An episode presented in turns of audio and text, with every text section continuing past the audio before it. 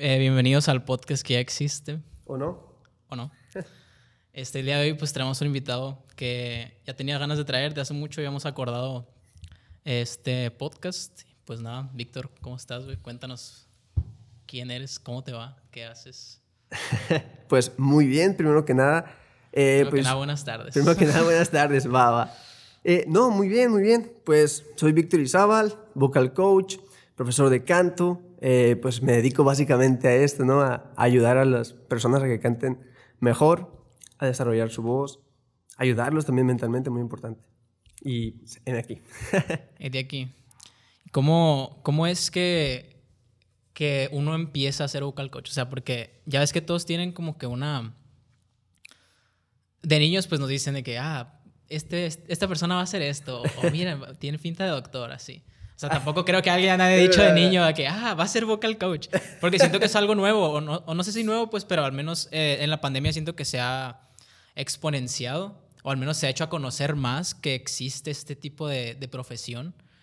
¿Cómo fue para ti empezar en esto? O sea, ¿qué fue el, el, el, gatillo que dijo, ah, me quiero dedicar a esto? Interesante pregunta. ¿eh? Bueno, voy a, primero que nada, creo que sí, pero creo que fue en base, más en base, perdón, a, a las plataformas, en este caso TikTok. Creo que te da mucha exposición, pero eh, por eso es que el término viene desde hace mucho, desde hace mucho.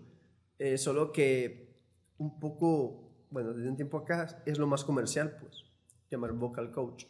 Porque en realidad el, lo que es un profesor de canto es el término más, más correcto. Sin embargo, vocal coach es lo más comercial. Siempre, ah, vocal coach, vocal coach, vocal coach. Y de hecho creo que suena más profesional en ese sentido. O sea, si alguien se hace llamar vocal coach es porque, bueno, al menos a mí me suena que tiene una preparación más profesional que un profesor de canto, al menos a, ah. la manera coloquial de conocerlo. Interesante. Lo que pasa que en realidad, el, simplificando más, el vocal coach como tal, lo que hace sería guiarte en la canción. Y el profesor de canto es el que se encarga de los ejercicios, de guiarte en la canción también, de entrar más profundamente en la armonía, en el ritmo, etcétera, etcétera, etcétera. Sin embargo, lo que es vocal coach es el término más conocido o que más busca la gente, pues difícilmente buscan, ah, profesor de canto. El término que más se, se, queda en la mente es vocal coach, ¿no? Eh, ahora, yo, bueno, en realidad yo no quería, yo no como que quisiera ser vocal coach. Me obligaron. Nada, el punto es que conforme pues vas creciendo, por ejemplo, mi papá eh, pues siempre le gustó la música, pues ahora sí que crecí con una guitarra, ¿no? y pues lo escuchaba cantar, me llamaba la atención.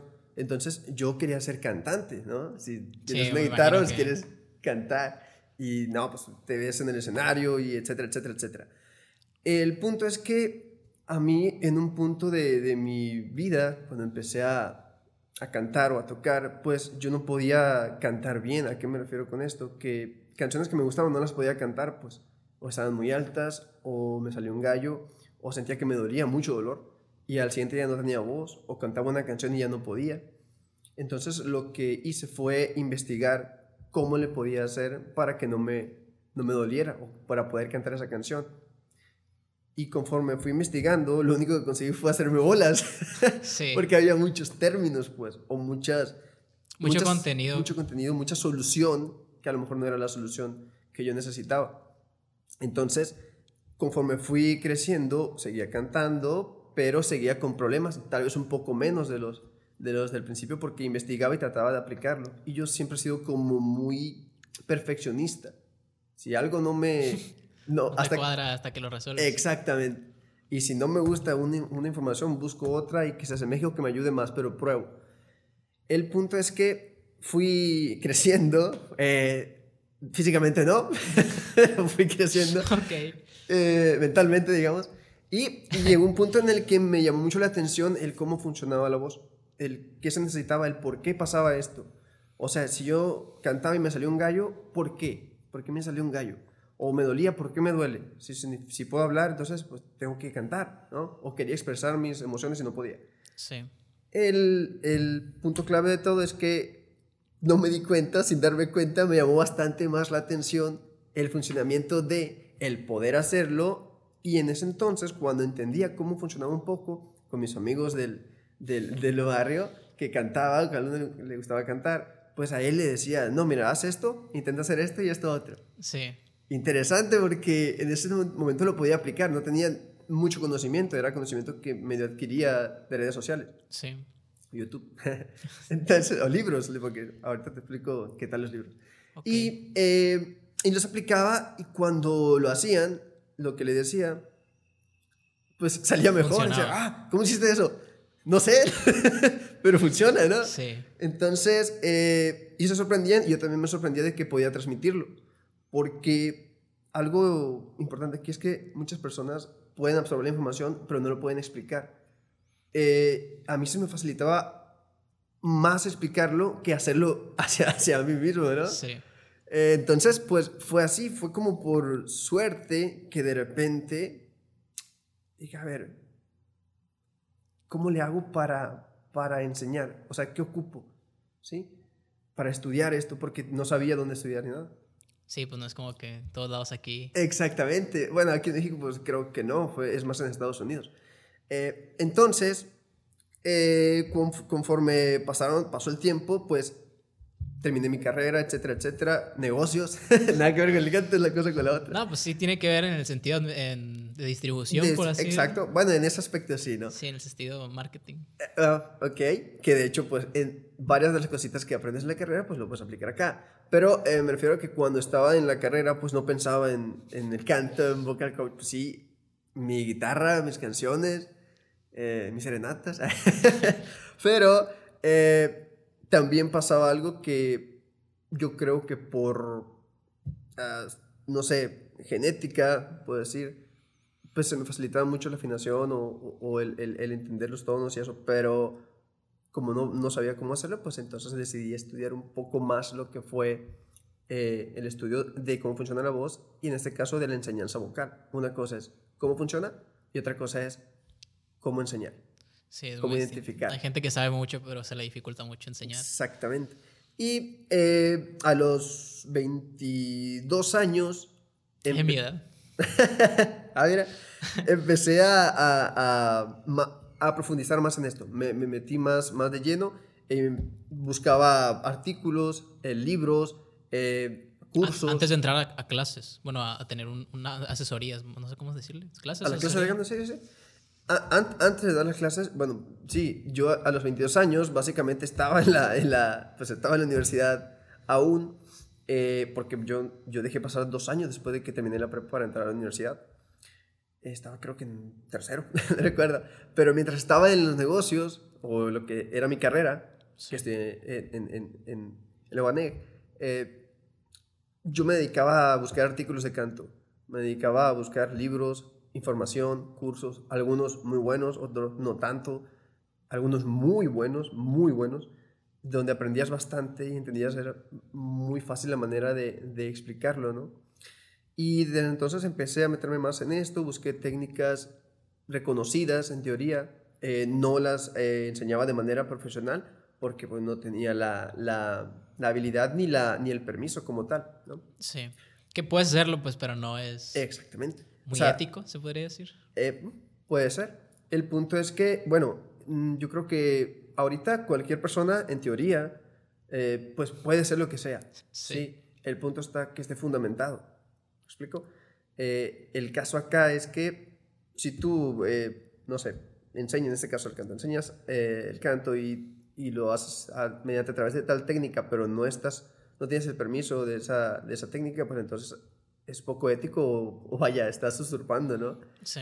Entonces, eh, investigaba así y con mis amigos, eh, eh, mi hermano, mi, mi mamá, la podía cantar ahí. Okay. Este, y, o, con personas de mi círculo, ¿no? Cercano, les, les trataba de, de enseñar un poco lo poquito que había aprendido. Pero porque también cuando enseñaba, como que me sentía realizado, pues como me gustaba, pues, ¿me explico? Siento que al enseñar entiendes mucho más de lo que sucede. muchas cosas, exactamente. o sea, a diferencia de que solo haciéndolo. Sí, porque uno escucha con el oído interno, entonces es muy distinto, por ejemplo, la voz que yo escucho, que sale de mí, realmente no es la que tú escuchas, pues. Sí. Entonces, por eso es que es más fácil identificar cuando una voz externa, en este caso, perdón, qué es lo que sucede a una voz externa, en este caso la del alumno.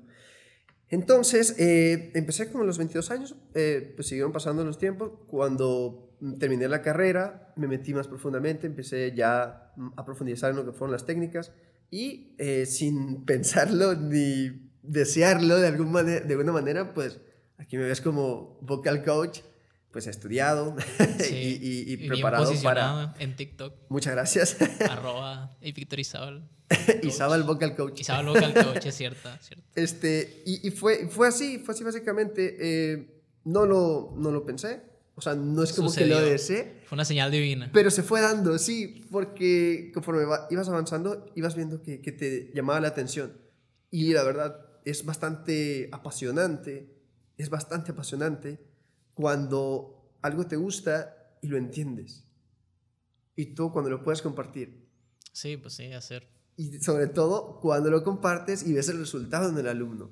Eso es algo gratificante tanto para el maestro como para el, alumno. Bueno. Sí, pues sí, sí yo. Este, y, y, y M acá, de, de, profesor de canto, vocal coach, este, y pues acá estamos. y no te tocó o sea, porque aquí una vez comentábamos nosotros, creo que fue en las primeras clases que, que había mucho ego en las personas que se dedicaban o que se dicen ser cantantes. ¿No te tocó como que toparte con ese tipo de problemas a la hora de querer, pues, aportar algo a alguien que probablemente tenía un problema? Ego. Ajá. En el sentido de que no, no te hacía mucho caso, pues, en ese sentido. Sí, lo que pasa, bueno, por ejemplo, ah, es una pregunta difícil porque no, obviamente nombres no, pero... Eh, Experiencias. Sí, eh, lo que sucede es que sí hay, pero hay, viene del hecho de que uno como cantante cree que ya lo sabe todo, pues. Cree que el que canta más alto es el que mejor lo hace. Cree más potente. Ajá, exacto. Cree que el que dura más con las venas rojas en el cuello es el que mejor lo hace. Eh, cree que porque está en un grupo ya es el mejor y, o, o que porque cantó una noche al día siguiente no tiene voz, cree que es normal. Y dice, no, es normal. Me pasó con amigos eh, que les decías y decían, no, pues eso no sirve. O, o ¿tú crees que él entrena? Y yo, sí, obviamente sí, ¿no? Hubo un compa que me dijo, ¿tú crees que Luis Miguel entrena? Y yo, por supuesto que sí. O sea, por el amor de Dios, no se obtiene nada más naciendo. O sea, no, es, no, es, magia. Exacto. Hay personas eh, que nacen con un don. O con una facilidad, ¿no? También. O facilidad, no se llama don por eso. O con una facilidad para el canto que está perfectamente bien. Puede ser genética. Es como esa persona que, que es muy buena para los deportes, pero nunca ha entrenado o ha estudiado. O que es muy buena para cualquier deporte. O la persona que es muy buena para las matemáticas ¿Qué se le da? Bueno, la persona que canta muy bien o que es musicalmente muy buena, muchas veces es genética y está perfectamente bien, pero no significa que esa persona no ocupe entrenamiento. Un ejemplo, Leo Messi. Sí. Talento nato. Leo Messi entrena todos los días con el Barça. Sí. ¿Por qué es? Pues porque quiere mejorar, ¿cierto? Pues claro. Entonces, ese es un punto, bueno, y otra cosa, que quiere mejorar y aparte es el, el top del mundo o de los top del mundo, ¿no? Eh, el punto acá es que si tú quieres desarrollar una buena voz, en este caso en el canto, o desarrollar algo, necesitas entrenamiento, así nazcas con cierto talento para, o facilidad para hacer lo que te gusta. Puntualmente en tu pregunta. Sí hay mucho ego, sí hay personas que no te creen. Cuando yo recién empecé en esto, cuando ya me sentí preparado y que había estudiado y que conocía cómo, cómo enseñar, porque si tú no conoces cómo hacerlo, puedes lastimar una voz y lo que se trata es arreglar una voz, pues sí. hacer que cante mejor, que sea más fácil. Eh, lastimar una voz es, es, es, horrible. Sí, sí, nadie quiere lastimarse en las cuerdas vocales o, nadie quiere perder su voz. ¿Me explico? La comunicación como tal. Pues sí. Eh, entonces, cuando ya me sentí preparado, cuando ya estaba preparado para iniciar, pues yo empecé eh, básicamente desde años atrás eh, ofreciendo eh, una clase gratis, ofreciendo asesoría gratis, eh, y, y, me, me, rechazaban, ¿sabes? Era como que, ah, sí, no, mañana, mañana a las 7, va, va a las 7. Ok, yo agendaba. Yo, sí. Ah, sí, claro, jueves a las 3. Ah, perfecto, jueves a las 3. Y, y ya cuando era la, la, la, vera hora, ah, para la clase ahora, amigo, ¿qué? Ah, fíjate que no puedo porque no sé qué. Pero puede ser pasado mañana a las 5. Ah, no hay problema, a las 5. Yeah. Fueras largas. Sí. Y, y, y uno que otro, eh, pues sí, sí estaba. Sí, sí, sí quería, sí le interesaba. Y estaba padre, ¿no? Sí. Entonces, estaban padre ambas cosas. Identificar cómo, bueno, no identificar, esa sensación de que, de que te rechazaban sin siquiera probarlo. Sí. Porque algo que me parece a mí importante recalcar es que nunca dejes pasar una oportunidad. O sea, prueba. Si tú quieres hacer algo, pruébalo. Si te sirve, excelente, le saca- vas a sacar el mayor provecho. Si no, no pasa nada, una experiencia, cambia, mejora. Pero Sí. prueba. Y más que era pues, una prueba, ¿no? Gratis. Sí, ajá. sí. Ahorita, pues ya mis clases son un poco más, más caras. Sí. Y, y, pues ya como que dicen, ah, pero pues la diferencia es que en una clase puedes obtener muchos más beneficios, muchos más beneficios que lo que traías un año viendo videos de YouTube. Sí, porque no sabes qué necesitas tú específicamente. Exactamente. Igual tienes que tener tu, tu, tu progreso bien medido, pues, y no, no hay como que esa manera de encontrarlo por ti mismo Así es. de una manera tan sencilla. Yo, y, y- y, bueno, básicamente hoy día los, los profesores, bueno, vocal coach o profesores, eh, no, bueno, desconozco de todos, pero muy pocos eh, ofrecen lo que es eh, algo postventa, pues, bueno, o postclase, vaya, que viene siendo el, el, el- el mandar tu rutina. O sea, ellos hacen la clase y practica con la clase grabada ahí, ¿me explico? Sí. Que en teoría también está bien, ¿no? de tener sus ocupaciones, etcétera, etcétera. Pero cuando puedes, pues ofreces algo, algo más, ¿no? Eh, porque muchas veces el alumno a lo mejor es, es muy principiante o a lo mejor ha quedado en dudas o lo que no quieres es que se lastime, sino que progrese. Entonces Sí. intentas apoyarlo lo más que puedas en una postclase, digamos, o eh, en este caso en cualquier punto que sea necesario. Contenido extra. Siempre muy importante. Yo creo, bueno, yo lo considero así, aunque a veces sí absorbe mucho tiempo, pero siempre con la intención de, de ayudar lo más que puedas, ¿no? Pues sí. ¿Y qué son eh, los primeros, las primeras cosas con las que te topaste que tú dijiste? Esto es muy conocido, pero no es tan, tan acertado como el, el diafragma. Que aquí yo lo tengo Oh, anotado el como el, como el mito del diafragma. Porque siento que es un término que se, que se utiliza muy coloquialmente, o al menos la mayoría de gente que se ha metido al menos un poquito al, al, al, al querer aprender a cantar, sea donde sea, siempre se menciona el, el diafragma, el diafragma y cantar con el diafragma y apoyar con el diafragma. Pero, pues, o sea, yo sé que Ya no- que ya me has explicado esto, pero sé que a las personas les puede interesar. Ok, eh, bueno, hay que, hay que aclarar algo. Lo del el término del diafragma o cantar con el diafragma o apoyar con el diafragma, realmente, para todos, realmente no se puede cantar con el diafragma ni se puede apoyar en el diafragma. Eh, ¿Por qué? Porque el diafragma es un músculo de inhalación, ¿sí? Entonces, si nosotros al cantar exhalamos lentamente, pues difícilmente o imposiblemente vas a poder cantar con el diafragma. ¿A qué quiero llegar con esto? Cuando tú inhalas, el diafragma baja, ¿sí? O se aplana para que los pulmones se llenen de aire o del aire que va a ingresar, ¿ok? Pero cuando exhalamos, el diafragma no hace ninguna función de soplete, de uff, que lleve el aire hacia afuera, ¿sí? O de que esté ayudando a, a que el aire salga. Realmente lo que está haciendo el diafragma está regresando a su posición natural, ¿ok? Funciona en la inhalación. Si lo exhalamos, él vuelve, o este vuelve, ¿sí? Entonces, Sí.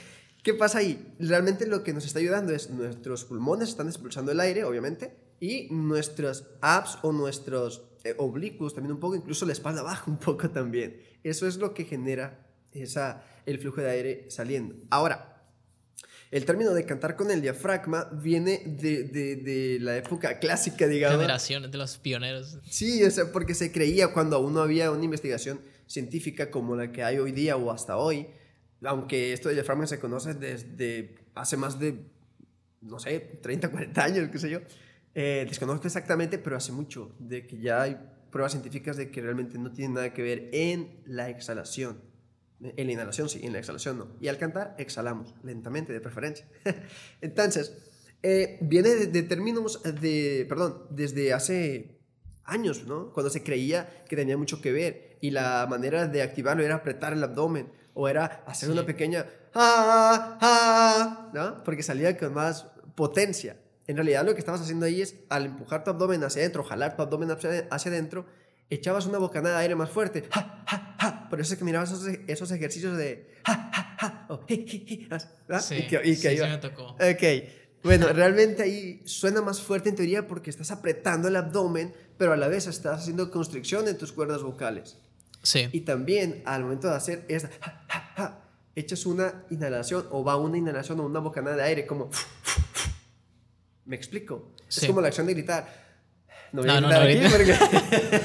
Sí, sí. Pero todos saben, todos han gritado, obviamente, todos hemos gritado. Entonces, Sí. la acción de gritar genera eso.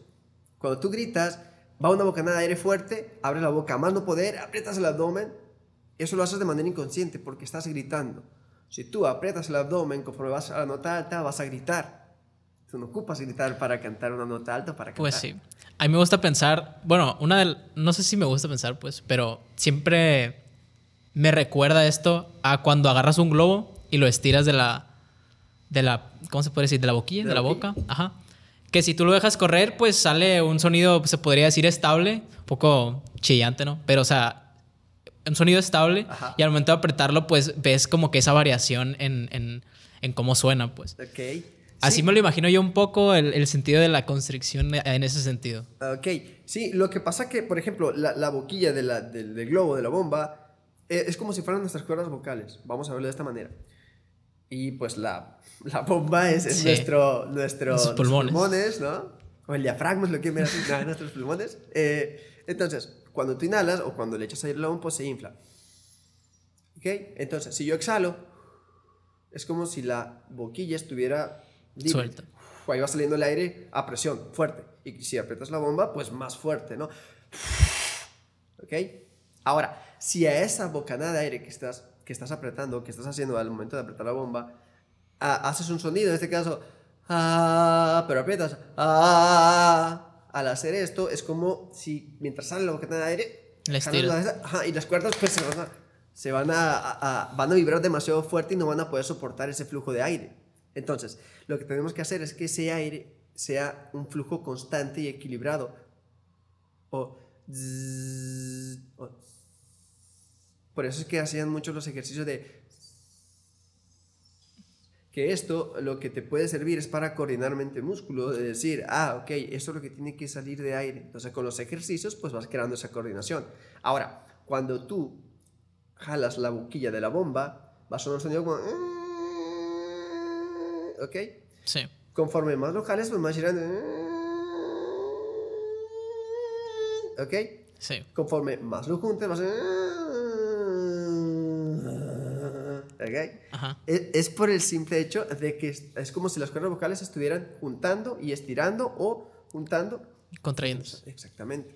Entonces, mm, sí, pero eh, hay que tener cuidado con el, el- apretar abdomen o, o empujar. Y ahora que mencionas el, el tema de la constricción, o sea, me, me he llegado a preguntar si es realmente necesario aprender técnica vocal. O sea, yo sé que, que, como mencionas ahorita, sí es necesario, pero hay artistas que básicamente su estilo es eh, un poco movimiento punk, por así decirlo. Punk en el sentido no musical, sino en el sentido de, de hacer las cosas por ti mismo. O sea, de encontrar tu, tu propia manera de cantar sin dañarte y así proponer tu propia música y que esa sea parte de tu eslogan, pues, como artista. Y, y también está el caso de Freddie Mercury, que no sé si, ha- si haya tenido alguna especie de apoyo de un vocal coach o entrenó. alguien que, la- el que le instruyera. ¿Sí entrenaba? Sí, entrenó. ¿Quién era su...? No lo conozco, pero hay, eh, bueno, hay un, hay un profesor de canto, no lo conozco porque eh, Freddie no era tan dedicado a lo que es la técnica vocal, pero Freddie Mercury era uno de los artistas, justamente como lo que hacemos ahorita, que se le facilitaba mucho el canto. ¿Me Sí. explico? ¿Por qué? Por genética. Hay, ah, yo, bueno, yo conozco una- un amigo que canta demasiado alto y nunca ha tomado técnica vocal y canta bastante bien. Sí. Y, y dice como que también te da, ¿cómo le haces, no? Sí, sí, sí. Eh, pero Freddy eh, tenía esa, esa facilidad o ese don, si lo queremos ver de esa manera. Siento que se nota más la... Bueno, ahora que me dices que sí tomó clases, creo que se nota más en los últimos discos que, por ejemplo, en el concierto que tuvo en Live Aid, el que sale en la película de, de Bohemian Rhapsody, creo que se llama la película. creo que sí se nota más como ese avance vocal en los últimos discos porque hace cosas que yo, ¿sabes? Bueno, también ahí cabe señalar que Freddy ahí ya no, ya no había estado tanto en, en, en abusos. Eh, Ah, ahora sí. que corporales, digamos. La vida de rockstar. sí, sí, de rockstar. Pero ahí, vamos a aclarar algo. Realmente Freddie Mercury eh, era muy bueno. Muy bueno. Se apoderaba del escenario, musicalmente era muy bueno, vocalmente también, pero tenía sus deficiencias Vocales. vocales. Eh, esto en base a pues que no era tan dedicado con el entrenamiento y también a pues a lo que ya conocemos de un poco de, de su vida, ¿no? Entonces, tenía la facilidad de que las notas se le facilitaban bastante, o por lo menos en, en el rango donde las cantaba, que es un rango complejo, la verdad cabe señalarlo, y las cosas que hacía no son fáciles para cualquier, cualquier Mortal. Exactamente. Eh, no cualquiera puede hacer eso. Eh, sin embargo, sin embargo, hay que señalar que, que en base a conforme, vaya, fue avanzando lo que fue la enfermedad que tenía, pues, por si es cierto lo de la película, que ahí pues ya no había consumido tanto y había, había, había estado, eh, pues, controlándose un poco más, pues su voz había, había descansado más, había estado más Sí. tranquilo, entonces andaba full en Más esa sano. ocasión, por eso fue uno de los conciertos, hasta se me enchina la piel, Sí, uno de sí. los conciertos eh, donde vocalmente estaba mucho, mucho mejor que, que en otros. Eh, ah, y también hay un video en YouTube, si no me equivoco, si no me equivoco, donde está vocalizando, está haciendo ejercicios como... Y es un calentamiento, pero si está haciendo eso es porque conocía que es lo que Sí, pues que sí, no hacer. creo que una persona que no haya tenido esa clase de instrucciones se ponga a hacer eso de manera natural. Exacto, aparte los, los conciertos de Freddy, eh, bueno, de Queen, Sí. eran, eran muy exigentes. No, así, nomás chécate el repertorio y... Exacto. Y, y, y todas las canciones estaban en su puente, en su pasallo, todas las canciones demasiado altas, los vibratos siempre en las notas altas. Sí, sí, sí. Eh, se comía el escenario, andaba baile, baile por todo el escenario. En las baladas, pues, cuando se supone que era lo más Relajado, era- también eran unas baladas pues bastante complejas. Entonces, mm, para hacer todo eso, pues no es tan fácil y no necesariamente, perdón, no necesariamente, y no, únicamente lo puedes hacer sin ninguna instrucción vocal. Como ejemplo, podríamos poner el caso de, de Robert Plant, el vocalista de Led Zeppelin, que pues tuvo una carrera bastante exitosa y duró lo que tenía que durar, pero ahora está vocalmente acabado, podría decir yo. Que no sé en qué punto puedes tú llegar a, a sentir como ese declive, o, o, si, o si siempre sucede, o no es Ok. necesariamente que suceda. ¿Qué factores influyen ahí en ese, Ok. en ese sentido de la técnica? Interesante. Lo, eh, te pongo dos ejemplos. Bueno, el que me acabas de poner, Robert, y te voy a poner... eh, mm, ah, se me fue el nombre. Eh, otro rockstar. Ah, no, Bon Jovi, Ok, que de mis favoritos. sí. y, y dos más clásicos, Andrea Bocelli y Luciano Pavarotti. Ok. Ok. Luciano Pavarotti, si no me equivoco, murió a los 71 o 73 años, si no mal recuerdo. Y como dos meses antes de, de morir, tuvo una presentación que creo de Juegos Olímpicos, si no mal recuerdo, cantando Nessun Dorma, tono original, y la cantó Casi nada. preciosa. sí, Sí. tono original, etc. Eh, Andrea Bocelli tiene creo que 70 y algo de años, si no mal recuerdo, y todavía pues su voz tremenda, ¿no? Eh, lo que sucede es la disciplina. En este caso, el rockstar Bon Jovi, que es de mis favoritos, Robert, eh, pues la verdad que no, no lo escuché tanto, digamos. Obviamente he escuchado canciones, pero no, no tanto. Pero eh, el punto es los excesos, las exigencias y la disciplina que tengas.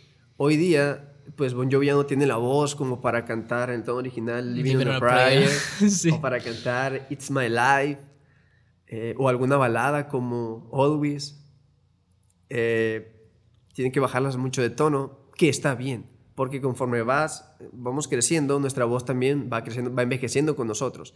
La diferencia es que si tienes buena técnica vocal o si entrenas tu voz, tu voz va a permanecer en mejores condiciones por más tiempo. ¿Me explico? Sí. Si no, pues el declive va a ser mucho Más antes. pronto. Ajá, exactamente. Como o los va a ser más futbolistas. notorio. Exactamente. Poniendo el ejemplo de, de Ronaldinho, por ejemplo. Ajá, y de Cristiano, por ejemplo, que tiene 37, si no me recuerdo. ¿cuántos tiene Cristiano? Sí, ya, ya Sí. casi 40. Ajá, y, y, pues físicamente está full. Sí, sí, sí. Entonces, eh, eh, el punto es la disciplina que tengas en cuanto a tu entrenamiento, ¿no? En cuanto a, a lo que haces, vas a tener un, un, un envejecimiento, digamos, menos notorio donde en este caso, puntualmente en el canto, pues vas a aprovechar más tu voz o va a durar más tu voz o va a ser más pura.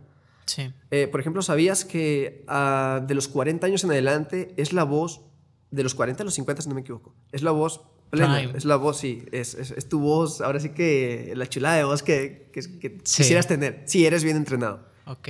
Eh, de los 50 en adelante ya vas teniendo un, un pequeño declive, ya a los 60 pues ya, no, ya lo ves. Por sí. ejemplo, otro ejemplo, Juan Gabriel. Juan Gabriel en su juventud, pues las notas eran tremendas. Es cierto, abusaba algo de su voz. Algo. bueno, un poquillo. Bastante. Un poquillo. Sí. Eh, pero, eh, pues, antes de morir, pues tuvo sus presentaciones y ya las canciones le costaban mucho. No las bajaba de tono, pero le costaba, o, o estaban los gallitos que eran parte de su estilo. Sí. Pero se lastimaba bastante. Lo fue adoptando. Exactamente. También tenía sus coros muy importante para ahora sí que sacar a flote algo que se complique. Sí. Entonces, resumiendo, pues depende de tu entrenamiento, la disciplina. Si no tienes entrenamiento, no entrenas tu voz, o en este caso tejido vivo, o tu instrumento, a lo que te, de lo que, perdón, lo que usas para, para tu trabajo, en este caso, ya sea que cantes, que seas locutor, que seas conductor o conferencista, etcétera. Que tengas un podcast. Que tengas un podcast. eh, entonces, todo eso eh, influye. Si tú no entrenas, vas a tener un declive, un declive de tu voz. Si entrenas, probablemente no, o más tardío de lo que usualmente sería. Como Steven Tyler también, por ejemplo. Ah, o sea, ahora sí que sí, Steven no. Tyler es otro, otro, otro rollo. Otro rollo, sí. Bueno, lo que pasa es que Steven tiene, ojo, que él sí entrena, ¿eh? ¿eh? Pero él más que entrenar, él lo que hace es cuidarse o curarse la voz. Ok. Eh, hacks. no, pero ojo, hacks, Hace que, trampa. hacks que no todos pueden aplicar porque eso es, es carísimo. Y, Sí. y Steven creo que viene más por el hecho de que, eh, creo, esto es mi, mi punto de vista, no creo que tenga tiempo como para estar ahí de, de, ah, voy a vocalizar. Porque imagina todos los conciertos que tiene, imagina todas las cosas que tiene por hacer, presentaciones, entrevistas, bla, bla, bla. Ah, hoy tal vez un poquito menos, pero a lo mejor quiere descansar o ver a su familia. Sí. qué sé yo. El punto es que él lo que hace es curarse la voz. Bueno, hay un, hay un, hay un, Documental. hay un documental donde le están, le están haciendo la, la cirugía en vivo, cirugía láser. No me acuerdo cómo se llama el documental. Creo que era algo del, del cuerpo humano. O de los misterios, mitos. Creo que era Discovery. Sí, era Discovery. Yo me acuerdo que lo vi en la tele al principio y luego cuando me lo comentaste lo, lo, lo vi otra vez.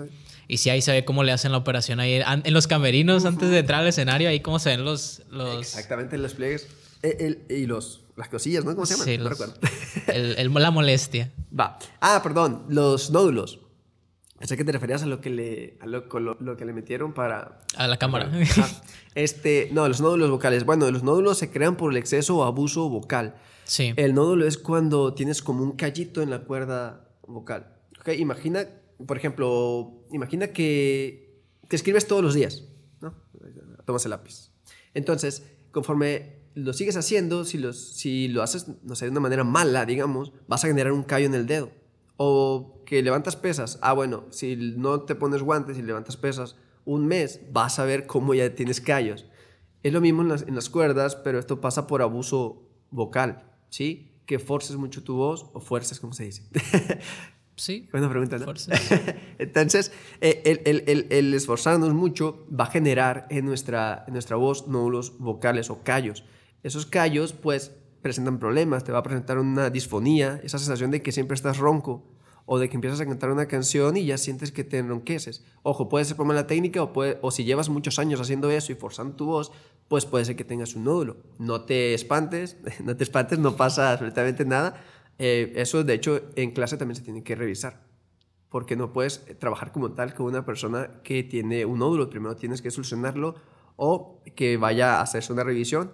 Ojo que las clases también te ayudan a reducir. Rehabilitar. Exactamente, a reducir y rehabilitar. Y los nódulos son, son de, los, de los problemas, de los, ¿cómo se podría decir? No sé si más comunes, pero bueno, sí, más comunes y más, por así decirlo, leves.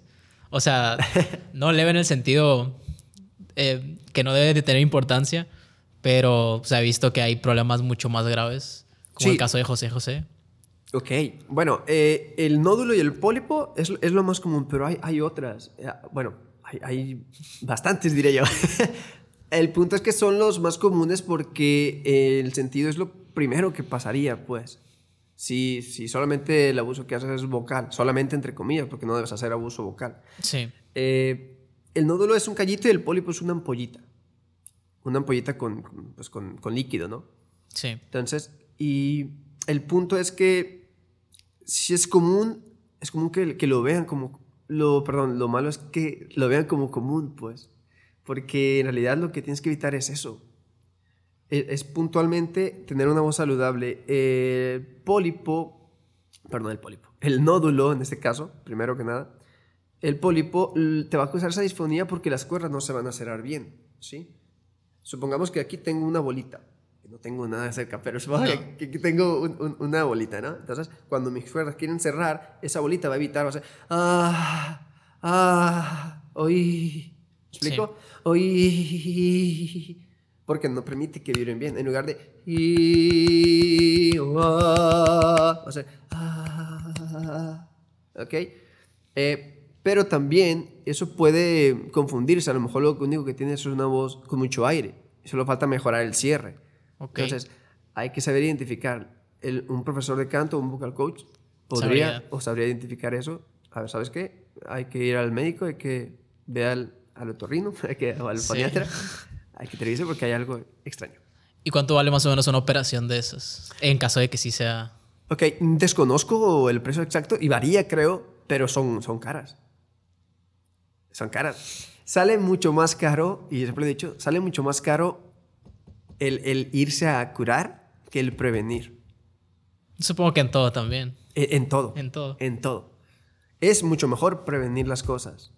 En este caso, estás trabajando con tejido vivo, ¿ok? Tu instrumento es, es tejido vivo. Le afecta el clima, el aire, El aire. El aire, eh, el aire acondicionado. El aire acondicionado le afecta lo que abanico. comes.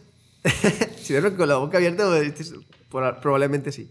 Eh, eh, el aire acondicionado le afecta eh, el estrés, lo que comes, lo que tomas, si dormiste bien o no, si te hidrataste o no, etcétera, etcétera, etcétera.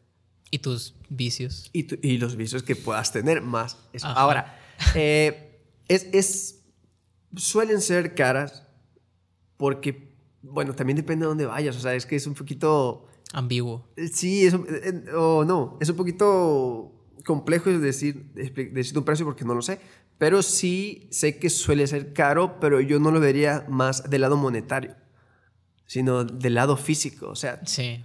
es, es o mental. o sea, caro, ¿Qué tanto te puede afectar a ti? porque la recuperación pues no es tan rápida. Y además, que, o sea, tener que pasar por un proceso de rehabilitación ha de ser complicado mentalmente. Exactamente, porque usualmente tienes que dejar de hablar para que te Sí. recuperes, que una semana, que 15 días. A ver, ahí te encargo de estar 15 días sin, Sí. sin hablar cuando, por ejemplo, lo que más disfrutas es cantar o tu trabajo depende de tu voz. ¿Me explico? Sí. Entonces, hay que prevenir eso. ¿Qué artistas tú conoces que son mundialmente famosos que hayan tenido problemas de este estilo? Lo que mencionaste, Steven Tyler, que es de mis favoritos. Sí. Eh, que, yo, que yo conozca. Bueno, en sí, mundialmente conocido, pues difícilmente. Steven Tyler creo que es uno de los casos más eh, claros. Desconozco, la verdad, si. No estoy seguro, pero creo también que eh, Alex, Axel Rose, perdón, padeció. Eh, desconozco exactamente, pero si no mal recuerdo, sí. Y. Hay otro que, que no me acuerdo. Bueno, mm, esto nunca se supo, pero yo creo, por lo que escuché, que Juan Gabriel también ten- pudo haber tenido, no sé si toda su carrera, pero en algún punto yo creo que sí tuvo. Sí, problemas. pues hacía conciertos de cuatro horas casi todos los días. Y, y era full, era full. Aunque la verdad que es, está interesante eh, ver, mejor dicho, cómo dominaba el escenario sin importarle la técnica, pero no todas las personas podemos hacer eso. Sí, no, era algo de admirar, la verdad. siento Sí, yo. la verdad que sí, la verdad que sí. Era un, un gran artista. Sí, e- Era un artista muy completo en todos los aspectos, porque vocalmente no te defraudaba tampoco, en, en ningún punto. El punto es que, obviamente, un abuso vocal, cuando trabajas con, o lo, con tejido vivo, pues vas a tener algún, algún problema, pues. ¿Me explico? Entonces, Sí. eh, creo que viene más del, del, del, hecho de decir, va, yo me quiero cuidar, o yo quiero desarrollar una mejor voz, o yo quiero cantar mejor. explico? Yo creo que mi voz perdure. Sí. O sea, eso viene de cada uno, pues. Exacto. Como lo que te decía ahorita, que, que cada persona decide si tomar ese camino o no. Y hacer su vida conforme a eso. Y si así lo funciona, pues no tiene nada de malo, creo yo. Exacto. Pero, pues, ajá, tienes que adaptarte a las consecuencias si sucede algo por el estilo. Eh, perdón, es que sí, me, ahorita me, me, me, preguntaste ahorita que si era necesario la técnica vocal o no. Sí, si era estrictamente necesario, pues. Sí, depende. Mi, mi, respuesta clave es sí. No porque sea vocal coach o profesor de canto. Es porque la técnica vocal es el medio para que tú te puedas expresar en cualquier o a full en cualquiera de tus presentaciones, ya sea a lo que te dediques con respecto a tu voz o puntualmente en el canto. ¿sí? El punto es que cuando no lo haces, pues vas a tener un rango limitado, vas a padecer dolor, vas a padecer disfonías, vas a batallar mucho con tu voz, vas a tener que bajar las canciones demasiado, no vas a poder sacarle el mayor provecho. Que también depende de cómo seas tus canciones. O sea, pueden ser canciones que te, te den un rango cómodo, que tú no notes un problema muy grande, pero aún así yo creo que sí te puedes sentir. Claro, porque también... Desgastado. exacto. Eh, ojo, que siempre que no entrenes vas a notar una, una diferencia cuando entrenas, pues. ¿Me explico? Ahora, y la técnica es solamente el medio. Lo que más importa en el canto es, el transmitir emociones. Sí. Pero la técnica es lo que te va a permitir transmitir esas emociones de mejor manera. De hecho, te quería preguntar eso. O sea, yo siento que es muy común pensar que el aprender técnica te va a quitar parte de tu estilo o que vas a, a cantar de una manera distinta. Al menos así a, priori. Yo creo que es un pensamiento común. Que sientes que vas a hacerlo diferente. Ajá. O sea, sientes que ya no vas a cantar igual, pues. Al contrario, vas a tener más herramientas o una baraja de posibilidades de qué es lo que puedes hacer. Supongamos que solamente cantabas con fuerza. Que no lo voy a hacer aquí porque... Sí, sí, sí. Por ejemplo, que solamente cantabas... ¡Ay! Era todo, lo que, ¡Ay! era todo lo que podías hacer. Pero a la vez querías hacer como un matiz. Entonces... ¡Ay!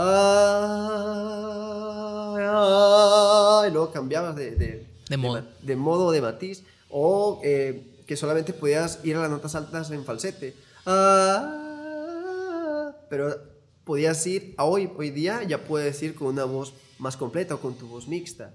Entonces, la diferencia es que tienes cuando practicas o entrenas y eres constante, te pongo de ejemplo, este, porque si no lo saben es, bastante, bastante disciplinado.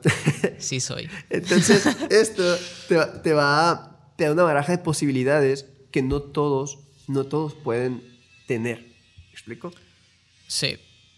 Y no te voy a preguntar también que, que si necesitas saber cantar para poder cantar, aunque suene un poco extraño, si tienes que tener el talento natural, pues. Okay. Yo sé que, que no, pero una vez hablamos acerca de la afinación y yo tenía esta idea de que la afinación era algo más natural que vocal. Y tú me dijiste, no, la afinación es un problema vocal así específico. Y entonces me, me, me, me, pregunté cómo, cómo se enfocan en eso, porque yo sentía que era algo más de oído, ¿sabes? Que vocal. Lo es, lo es también. No, o sea, tiene un peso, pues. Pero también me acordé que una vez mi papá me dijo que Chayanne, mi papá, era, era desafinado de niño. O sea, como que está el rumor de que antes Chayanne era desafinado y que se le corrigió y pues ahora es Chayanne, ¿no? Entonces, no sé, ¿cómo, cómo es ese, ese énfasis a la hora de mejorar la afinación? Ok. Eh, ojo, el problema de la afinación es un problema técnico, como tal, un problema de, nuestro instrumento, que no hay una coordinación entre el flujo de aire y la resistencia del músculo o, en este caso, de las cuerdas vocales, ¿ok? Y la resonancia, etcétera, etcétera, etcétera. El punto es que muchas veces muchas personas no afinan por el hecho de que pueden padecer amusia, amusia, perdón, creo que se llama el término, que es cuando no distingues entre un tono y otro. Cuando no distingues cuál es un tono eh, agudo o un tono grave, etcétera, etcétera. Ese es un problema que muchas personas nacen con él. Este, creo que, si no me recuerdo, en una investigación en Estados Unidos, eh, vaya, ese es el único problema por el cual no podrías afinar porque no distingues los tonos. Ahora, si no es un problema de, de, de, amusia, que creo que así se llama, si no me recuerdo, a lo mejor. Es que no sé si se pronuncia. Pero es un problema de oído. Sí, sí, es un problema de auditivo. Ok. Entonces, eh, puedes afinar, aunque nunca hayas cantado. El, el, punto es que si no lo puedes hacer por el momento, es porque tus músculos no están desarrollados o tu voz no está desarrollada. ¿Ok? Por ejemplo, si tienes un problema con mucho aire, un ejemplo sería eh, cantar... ah, ¿Qué canción? Eh, Wise men have mucho aire, only food. Si pasa esto, es muy inestable tu voz porque hay mucho aire y las cuerdas no pueden resistir tanto aire. Entonces tienes que coordinar ese flujo. Entonces, si, eh, si el tono, vaya, es Wise men help. Si yo quiero cantar esa parte y tengo mucho aire, puedo sonar Wise men help. Porque no alcanzo, no alcanzo un cierre y no alcanzo a llegar a la nota, porque mis cuerdas no se están cerrando bien. Entonces lo que tengo que hacer es mejorar ese flujo de aire y coordinarlo con la resistencia del músculo. Wise men help. Ahora, caso contrario, si lo que te sucede es que hay mucho músculo en- en- o mucho peso o, muy- Sí. o una voz muy comprimida, tal vez el tono lo puedas dar en un principio, pero probablemente va a ser muy inestable vas a sentir que te cansas mucho. Vas a sonar wise men help y, only you. Lo que necesitas es mejorar el aire. Wise men help. Entonces, para poder afinar necesitas equilibrar esto. ¿Ok?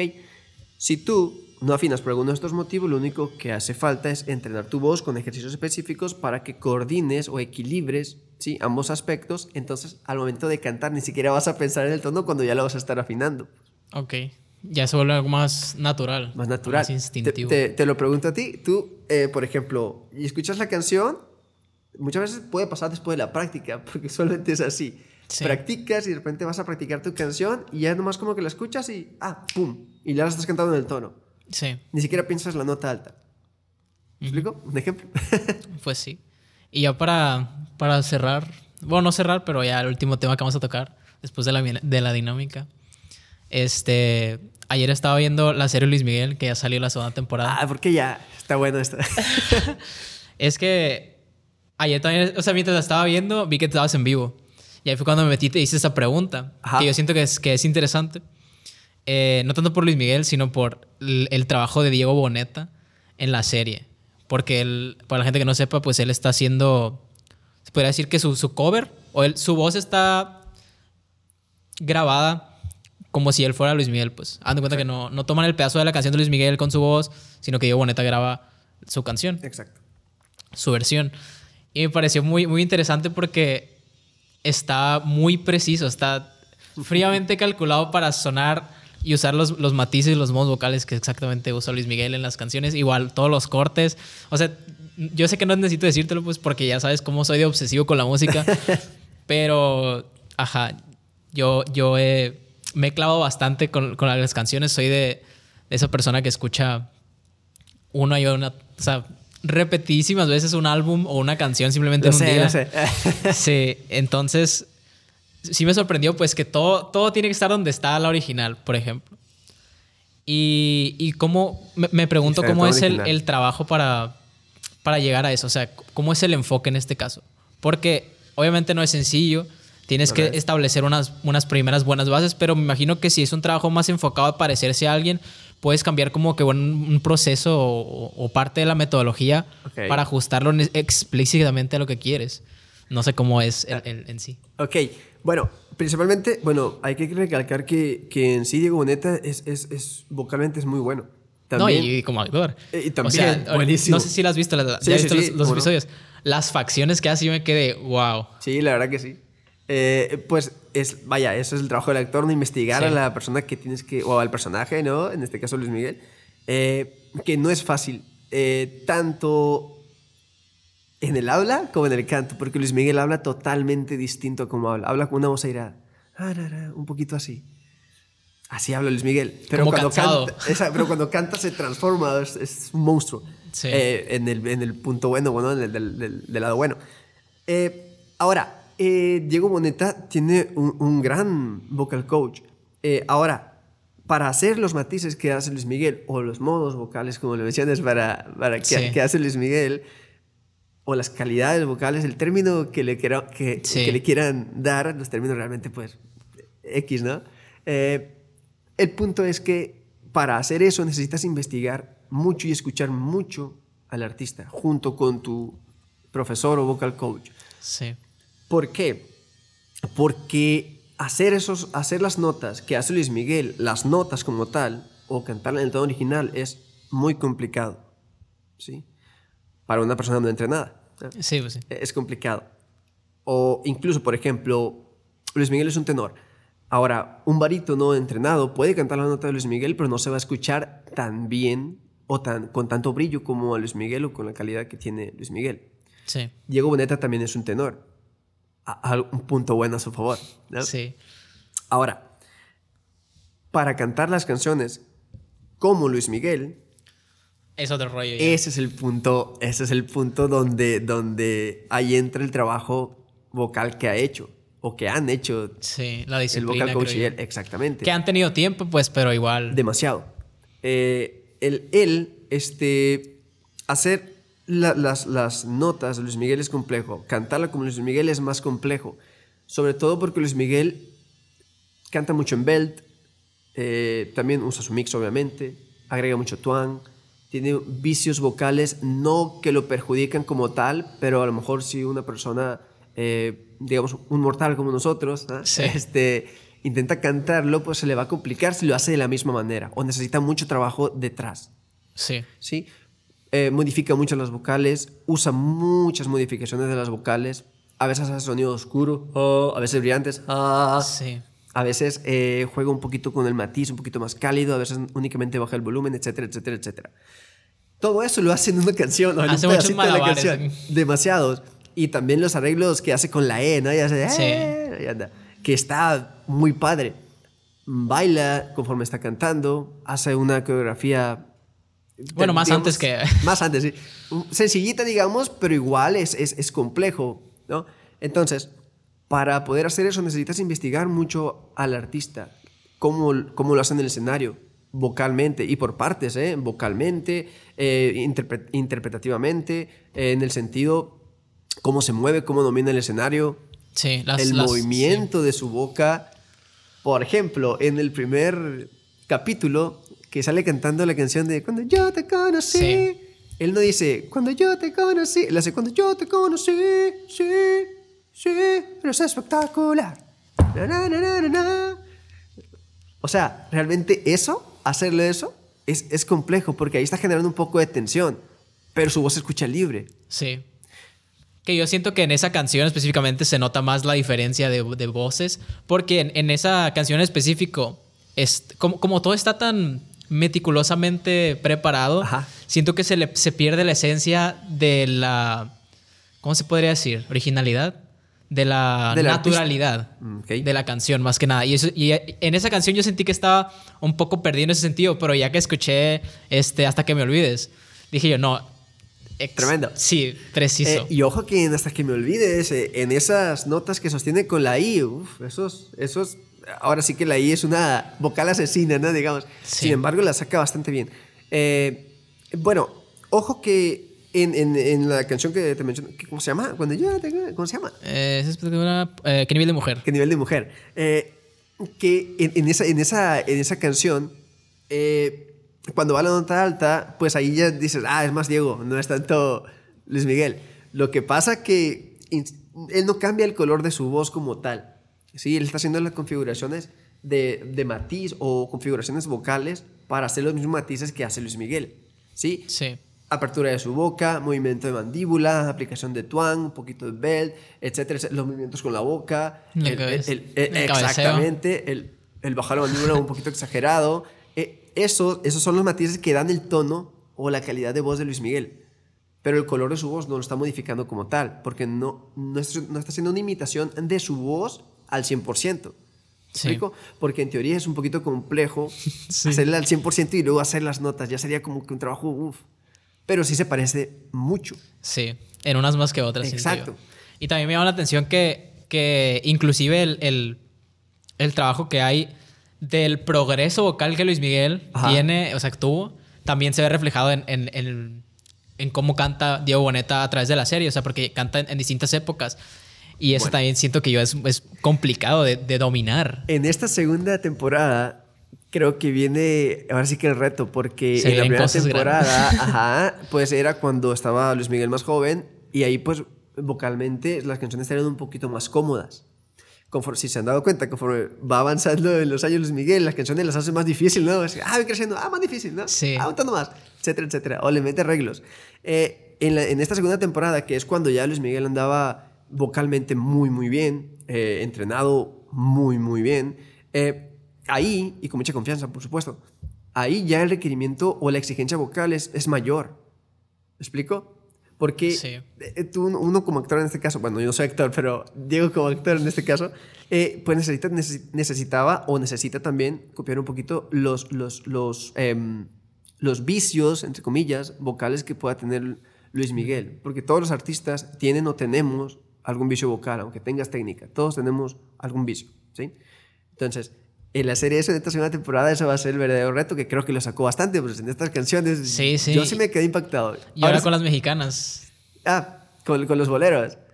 ¿O cómo? Eh, que, según yo, ya, ya tocan las mexicanas todavía en esta parte. O sea, la- la- ya es que sacó un disco de. donde sale. Pues, Las, la, ¿Cómo se eh, llama? eh, eran lo- los boleros de Armando Manzanero, ¿no? ¿O me No, pero eso fue en la primera, ¿no? Según yo, la segunda ya es cuando viene la de. El, el disco Aries Ujú. y los discos de música regional. Ok. Ojo Digo que... porque en el tráiler salía. sí, pues. ojo que ahí, eh, en la música regional mexicana, usualmente cantamos vocales muy abiertas. Las vocales muy abiertas nos van a llevar, si no tenemos un control sobre ellas, nos van a llevar un poquito a, a gritar un poquito, Bueno, en los conciertos de Luis Miguel, los conciertos de Luis Miguel, no de la serie, eh, él utiliza vocales abiertas, pero siempre está en control, de alguna u otra manera. Eh, es un reto bastante, bastante complejo porque usualmente, sobre todo las canciones, esas las cantamos un poquito más a grito. ¿sí? Eh, entonces necesitamos saber configurar, sobre todo esa vocal, un poquito. Vas a notar una, cuando lo escuches, vas a notar una diferencia en cuestión de la vocal. Cuando, cómo lo hace Luis Miguel y cómo lo va a hacer Diego. Vas a escuchar una pequeña diferencia. Te voy a poner un ejemplo. Eh, no, es la, no, es, no es canción de regional mexicana, Sí. pero es la, primer- la de qué nivel de mujer. Cuando dice, ¿qué nivel de mujer? Ese final. Sí. Eso es lo que hace Luis Miguel en vivo en esa canción. Eh, hacer eso, tiene que hacer pequeñas ahí. Ah, ¿Qué nivel de mujer? Y Luis Miguel, ¿qué nivel de mujer? Tiene que ajustar porque si no, puede, puede irse un poco. Sí, pues felicidades a Diego. sí, la verdad que sí. que Eh, ojalá vea esto. ¿Quién va a saber? Pero bueno, eh, fue un gusto tenerte aquí. Vamos a continuar con gracias. una dinámica si quieren quedarse para que vean cómo, cómo funciona esto o, una parte del trabajo de, de Víctor. Vamos a hacer una canción que, que, para empezar, lo primero que me ordena aquí el vocal coach No, no. es leer la canción y practicarla con un trino de labios, lip trill. Entonces, ajá, antes de, bueno, como recomendación, más tú diles porque no me siento, eh, un ético. Eh, bueno, en teoría sí. Bueno, eh, cuando tienes un, un- equilibrio, que tú tienes ya un equilibrio mayor, pues un lip trill puede venirte bastante bien. O usualmente nunca va a ser eh, dañino. ¿sí? Leer la canción es importante. Leer la canción como si fuera un, un cuento, un texto, un libro, es importante porque ahí le estás indicando al cerebro qué es lo que vas a cantar. Y no va a andar buscando las palabras o identificando qué palabras tengo que cantar. No es como que esté así, pero Sí. Así funciona. Entonces, cuando tú lees la canción, le das una, una repasada unas 3, 4, 5 veces o más leídas, va, vas a crear esa memoria muscular o vas a crear esa memoria. Hacer el lip trill, que el lip trill es... Hacer el lip trill en la canción, el lip trill te va a generar un, un- equilibrio entre el flujo de aire y el cierre de cuerdas. Es un ejercicio de tacto vocal semiocluido o hacer una vi- Ahora, cuando haces el lip trill en esa canción, después de que la leas, haces el lip trill y vas a notar cómo la canción se vuelve más estable, más equilibrada. Esto siempre intentando recrear la sensación del lip trill. ¿Me Ok. explico? Eso te va a dar una mayor facilidad. Eh, no, apli- no aplica para todos, pero sí para, para la mayoría, pudiera, decir, pudiera decirse. Ok, podemos usar tu celular para poner la pista porque estoy grabando Ah, ok. con estos dos. A ver. Cabe recalcar que no ensayé la canción antes así mucho para que vean Pero, bueno, pero desde cero. no traigo la pista. ¿Tienes el, el Wi-Fi? Sí. Ok.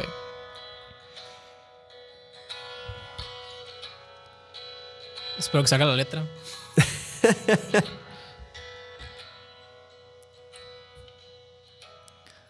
I wanna live life, never be cruel.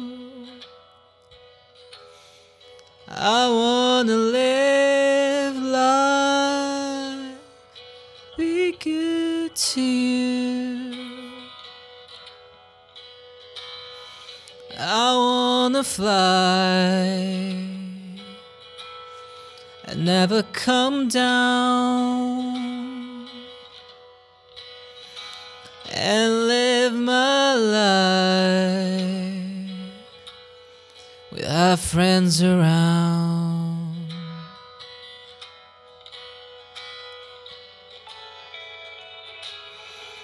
We never change, do we? No, no. We never learn, do we? So I wanna live in a wooden house.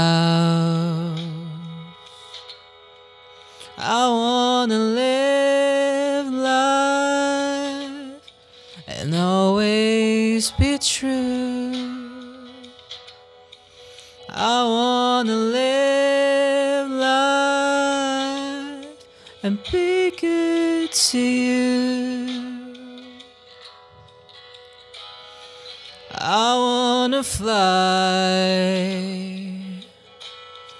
and never come down and live my life without friends around.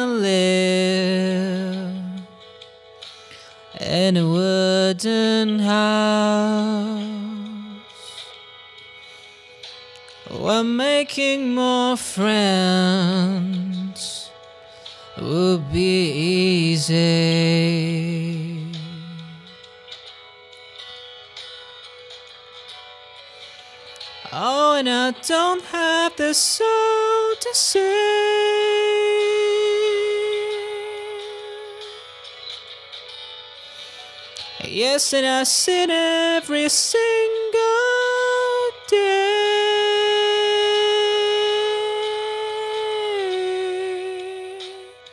We never change, do we?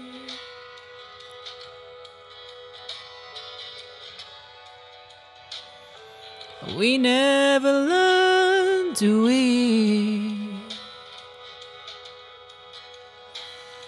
So I wanna live in a wooden house.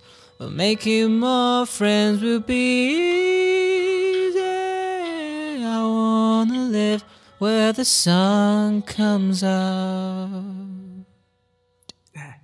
Very nice. Berenice. Ok, vamos a deconstruir. ok, in, en- ojo que eh, realmente está muy bien. Ok. está muy bien. Yo digo, ahí se va a ver cuando estoy. Ah, ah, ok. Este, nomás para que me corrijas una parte que yo sentí que está un poco incómoda. En la parte de We never change. Ahí yo siento que el, el cambio, que me salió muy natural, ¿no? Pero, pero yo siento que el cambio podría ser un poco más cómodo. Ok. ¿Qué podría ser ahí? Lo que pasa que eh, ahí hace falsete. ¿Me explico? Vas Sí. de, de casi de la transición, ¿sí? vas en tu voz de pecho, un poquito del upper chest y luego entras a, a falsete. Él no hace una, una conexión, entonces, sinceramente se escucha bien. Ahora, para que puedas hacerlo un poquito más fácil, que de hecho se escuchó bastante fluido, pues, a lo que quiero Ok. llegar. Mm, Solo di never, Never. never, change. La E, hazlo un poquito más pequeñita. Cuando digas we never change, intenta mantenerlo en, en- en la misma, en la misma línea. Ju- justamente como lo hiciste, básicamente. Únicamente, we never change, we never change. Ahora, ubica la vocal A, A. Ah. Toma aire y di A. ah, Eso. Ahora di we never change. we never change. Otra vez. We never change. Ahora, haz el lip trill. En esa parte. Ah, el, el- el original. Otra vez. Ok, ahora intenta hacer el A que esté debajo del lip trill. Um, y haz. L- Dice esta frase, según yo. Otra vez.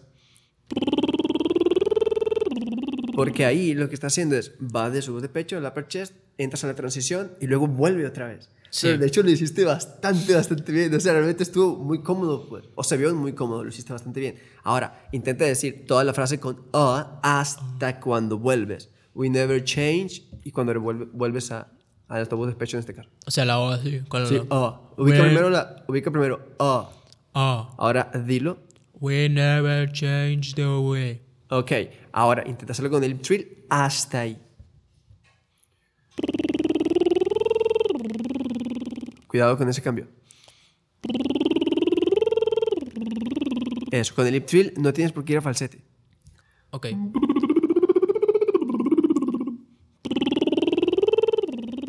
Otra vez. De nuevo. Ahora, ah, nuevamente. Ah. Di la frase. We never change. Ah.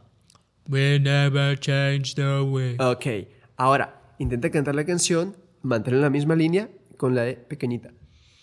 We never change the way. ¿Qué tal se sintió? Ok, sí. Sí, sí. Ahora, cuando vuelves a... ¿Qué es la frase que dice después de change? Do we. Ok, cuidado con dejar caer la afinación. Do we, man, do we. No sé cómo es la afinación, pero no es do we, es do No la we. suelto. Dilo otra vez. We never change the way. Eso. ¿Notas? Y-. Y, cuidado con los otros falsetes porque también ah, vas cayendo un poquito. No. Ah, intenta mantenerlo y La misma un poquito más. Esa. Di la frase que sigue de eso.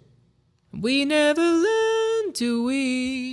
Eso. Y ahí tú agrégale un poquito de vibrato. We.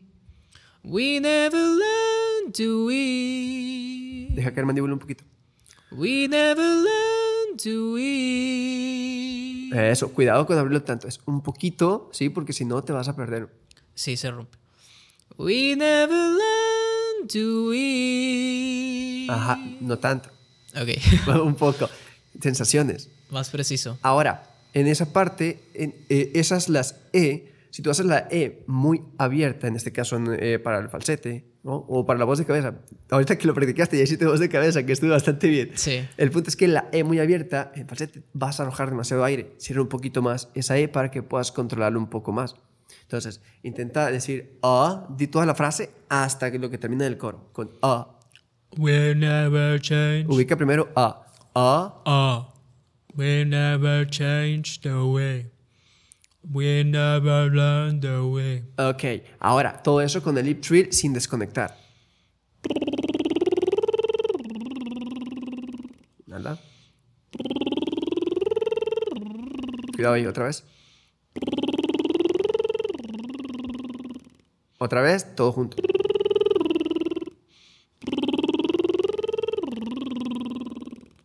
Ahora, esa E, esa pequeñita, la lengua va entre lo- donde se conectan los dientes con la encía, no recuerdo si se llama, por dentro, un. Ajá, ahí, en la pura raíz. Ahí va la punta de la lengua. Cuando dices ne, e, e. Ne. Y todos quedan ahí. We never change. Son la misma de We never change. We never change the way. Continúa. No, no. Ahora en ese now, deja caer un poquito más nivel. No, no. No. Ok. Ok. We never learn to we. Ok. Ok, ok. Ok. Muy bien, pues muchas gracias por estar aquí. Un placer. Eh, arroba Isabel Vocal Isabel Coach. Vocal Coach En todos lados. en todas mis redes. Ok, muchas gracias por ver el episodio del podcast si ya existe o no. ¿O no? Nos vemos la siguiente semana. Píquenle a todos los botones. Cuídense. Gracias. Estén muy bien.